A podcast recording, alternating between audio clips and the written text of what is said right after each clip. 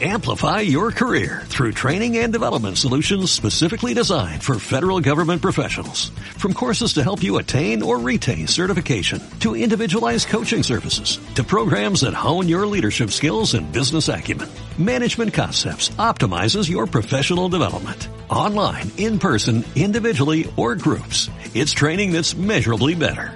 Learn more at managementconcepts.com. That's managementconcepts.com.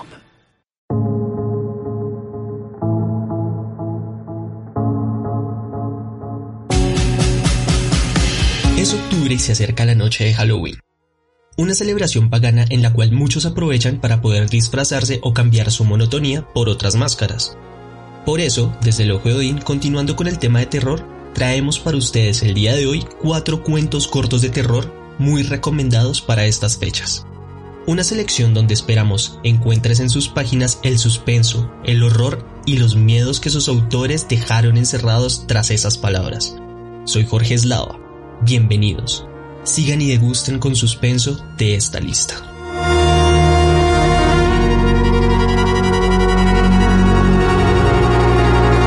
Para comenzar con el siguiente cuento, debo pedirles que se detengan. Sé que no es conveniente decirles que nos abandonen, pero la única forma de que podamos avanzar es que nos encontremos en las mismas condiciones.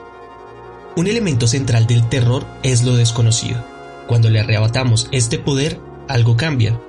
Cuando sabemos, cuando tenemos el conocimiento, nos volvemos poderosos y podemos ver a los ojos a aquello que se nos opone. Yo ya me enfrenté a este cuento, ahora es su momento. Lean el testimonio de Randolph Carter, un cuento del reconocido autor estadounidense Howard Phillips Lovecraft.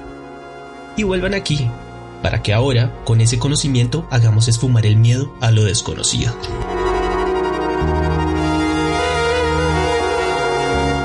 ¿Listo? ¿Ya han regresado desde las páginas de Lovecraft con el conocimiento para enfrentar el terror? Bueno, y para aquellos que no han seguido mi instrucción, tampoco se preocupen. Aquello a lo que nos enfrentamos el día de hoy poco le importa el conocimiento. Con este o sin él, el día de hoy no tendremos victoria frente a lo inimaginable. El testimonio de Randolph Carter nos narra la declaración de este personaje de la obra de Lovecraft a unos policías que lo cuestionan sobre el paradero de su amigo Harley Warren, un conocedor de lo oculto que se encuentra desaparecido. En el relato, Carter muestra que ha olvidado grandes partes de los sucesos. Es poco lo que nos puede aclarar de lo que sucedió en el pantano donde fue encontrado, y que los recuerdos que posee, él desea, solo sean una pesadilla. En cuanto al paradero de Warren, nos dice, Es cosa que solo él, o su sombra, o alguna innombrable criatura que no me es posible describir, podrían contar. Al parecer, Carter y Warren estaban estudiando algo que Carter agradece haber olvidado.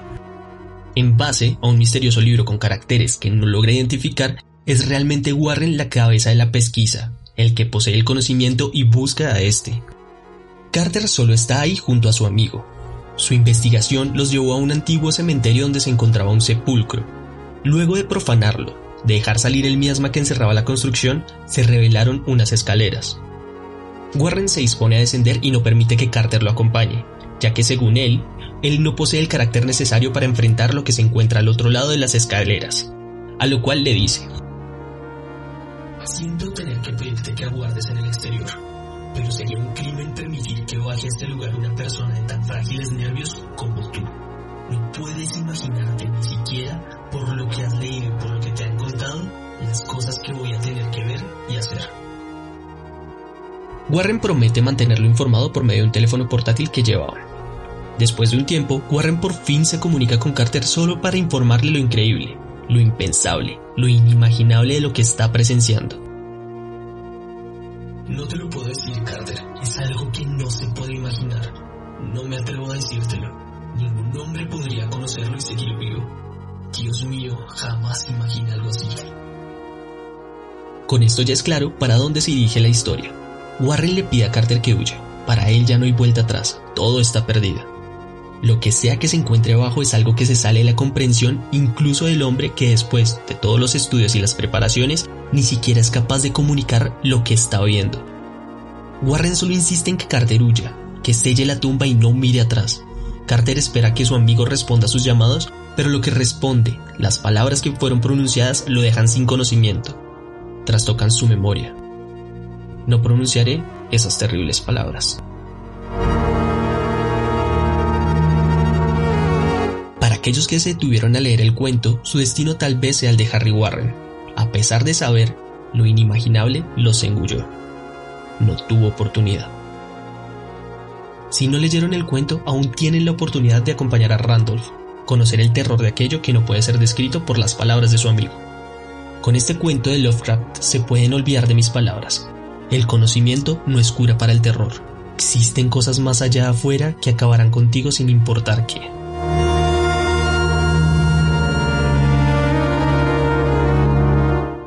Para nuestro siguiente lugar tenemos a uno de los titanes de la literatura latinoamericana, Horacio Quiroga, un hombre trágico que definiría la forma de hacer cuento en Latinoamérica.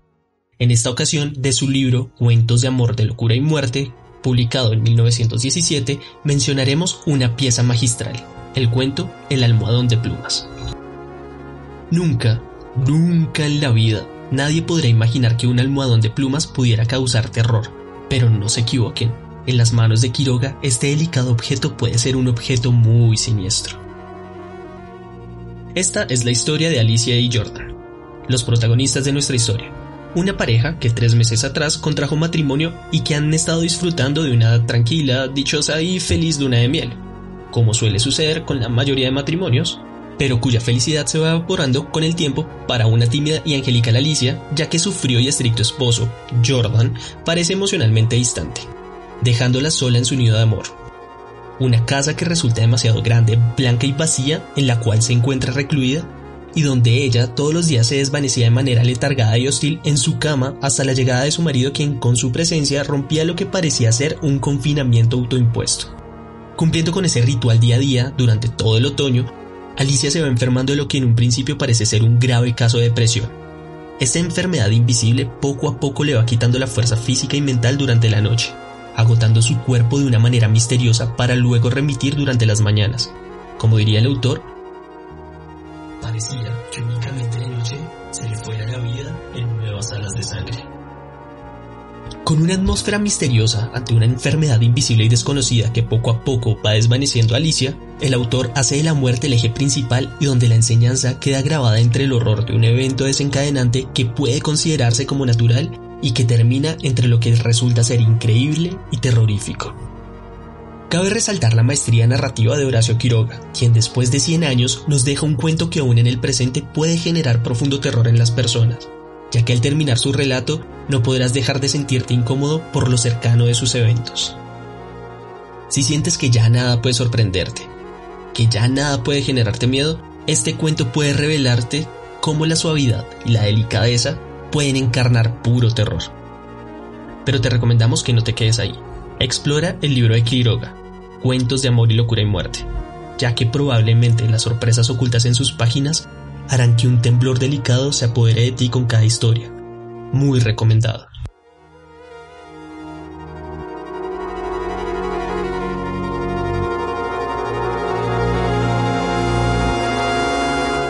El siguiente cuento de nuestra lista es de Edgar Allan Poe, la verdad sobre el caso del señor Valdemar. Este cuento fue publicado por primera vez en 1845 y narra la confesión sobre los sucesos ocurridos alrededor de la muerte de Ernest Valdemar por parte del señor llamado P, quien en su creciente interés sobre los temas mesméricos. Bueno, aquí hay que hacer un paréntesis.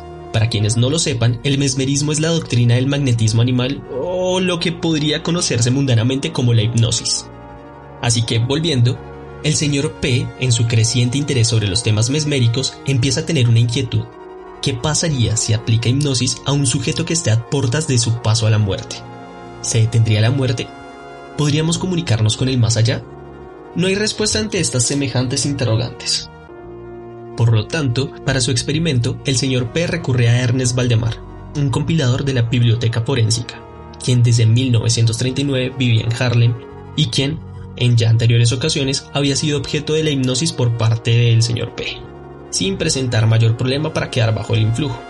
Además, el señor Valdemar había sido recientemente diagnosticado con tuberculosis, y dada su aceptación por una muerte inminente, además de su experiencia con el mesmerismo, se interesó por ser el sujeto de pruebas del experimento por parte del señor P.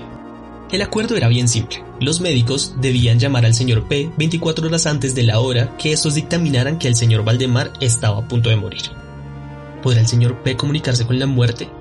¿Que se enfrentará al hipnotizar a un moribundo? Las descripciones de Edgar Allan Poe tan bien logradas harán que este relato parezca más una crónica periodística con toques demasiado gore que un cuento fantástico. Con este cuento, Edgar Allan Poe nos enfrenta con una de las preguntas definitivas en el ser humano, la pregunta por el más allá de la vida, o en otras palabras, ¿qué sucede después de abandonar este plano? Lectura altamente recomendada para aquellos que comprenden cómo la angustia por la muerte es uno de los elementos que nos hace iguales. Además, cabe aclarar que de la pluma de Edgar Allan Poe, difícilmente un relato no cumple nuestras altas expectativas.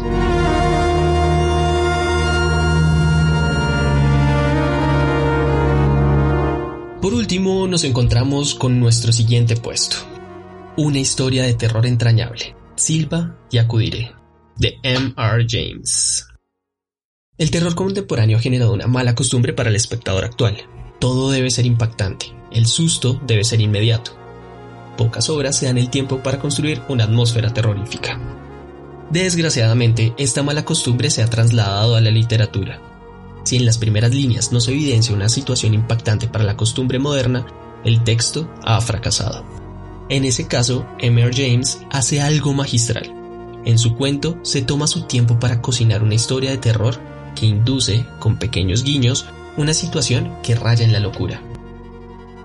La historia se centra en una vivencia de Perkins, un profesor de Cambridge que considera que todo lo existente tiene una explicación racional. Como es común en este tipo de tópicos, este hombre deberá enfrentar algo que se sale de su racionalidad y la rompe. El incidente que va a probar la cordura y las convicciones de nuestro protagonista será un pequeño tesoro que encuentra el profesor, una pequeña flauta, que sin saberlo invoca una entidad que lo va a perseguir.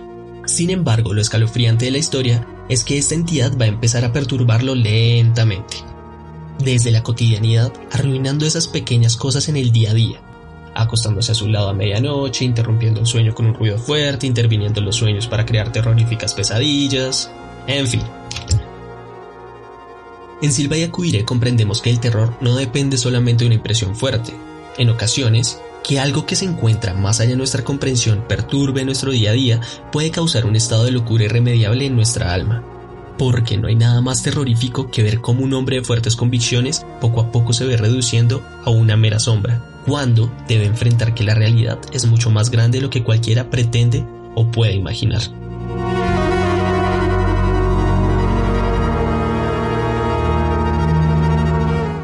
Hasta aquí esta pequeña selección. Espero puedan disfrutar con gusto de las historias escogidas. Y si ya conocían estos cuentos, esperamos que pasen por nuestras redes sociales Facebook, Instagram y Twitter como el Ojo de Odín Podcast y nos cuenten cuál de ellos les gustó más. Además, también pueden recomendarnos otros cuentos cortos de otros autores, los cuales ustedes consideren que deben ser leídos para estas fechas y no deben ser olvidados. Muchas gracias por su compañía y nos escuchamos en un próximo capítulo.